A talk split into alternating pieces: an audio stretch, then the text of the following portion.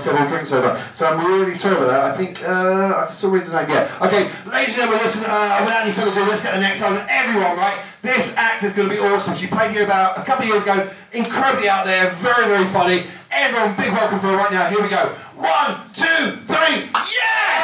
Let's go! It's Nobby!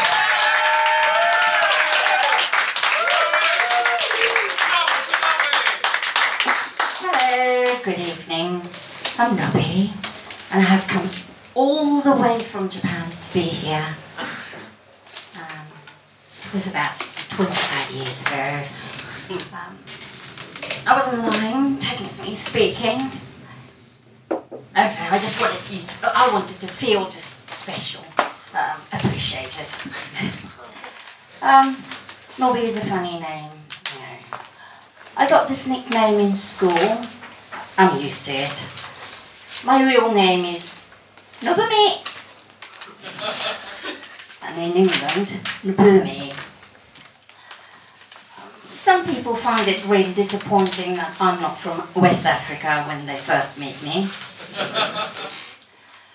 But um, if I use my nickname Nobby, there are still some people who are disappointed that I'm not the man who sells nuts.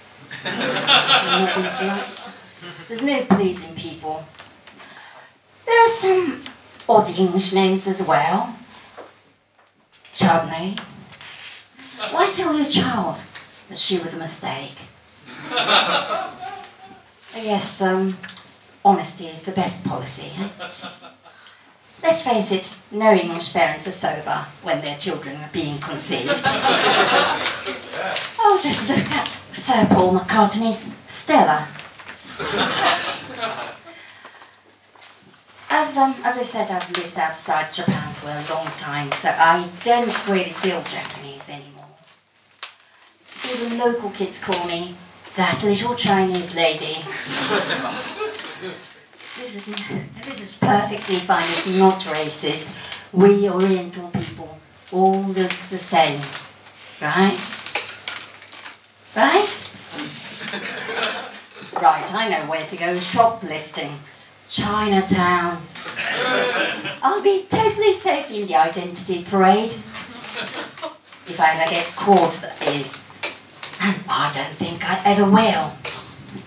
You have to listen to this. I was jogging in a park, and a total stranger stopped me just to say, Oh, there won't be anything left of you. I was thinking, oh, really? What's the point of me jogging then if all it does is making me disappear? I'm a small woman of an ethnic minority. I'm pretty invisible already. Hmm. no, no, you don't think so then?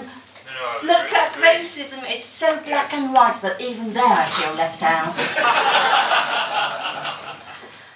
Um, well, there's one place where I'm totally visible. Zebra crossing. Cars stop for me every time, especially if it's close to the school. Of course, I show my appreciation to the driver by doing the child run.